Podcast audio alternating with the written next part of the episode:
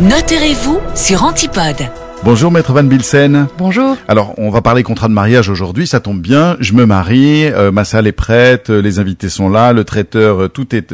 Est-ce que j'oublie quelque chose? Oui. Regardez bien dans vos to-do list parce que vous avez oublié de pousser la porte à nouveau de votre notaire. Il faut pouvoir s'informer parce que les époux vont rentrer dans un régime matrimonial. Alors, il faut s'informer parce que soit vous décidez de ne pas faire de contrat de mariage, alors à ce moment-là, il y a la loi qui organise le régime de communauté qui a un bon régime, et c'est toujours ce que je dis aux couples devant moi, c'est qu'il n'y a pas de mauvais choix, mais il faut s'informer. Le régime de communauté, tout est commun. C'est une solidarité automatique, c'est de la protection de l'économiquement faible, tout est commun, revenus, et évidemment aussi dettes, donc il faut faire attention, les loyers, tout ça dans le pot commun. Et si vous décidez avec votre notaire et évidemment votre futur époux ou épouse de faire un contrat de mariage, alors à ce moment-là, vous pouvez organiser avec votre notaire un contrat de séparation de biens, avec des clauses qui peuvent atténuer la séparation drastique des deux patrimoines, qui peuvent organiser une solidarité aussi du couple qui euh, limite son temps de travail ou qui décide d'organiser autrement son patrimoine. Et ces clauses, dans un contrat de mariage,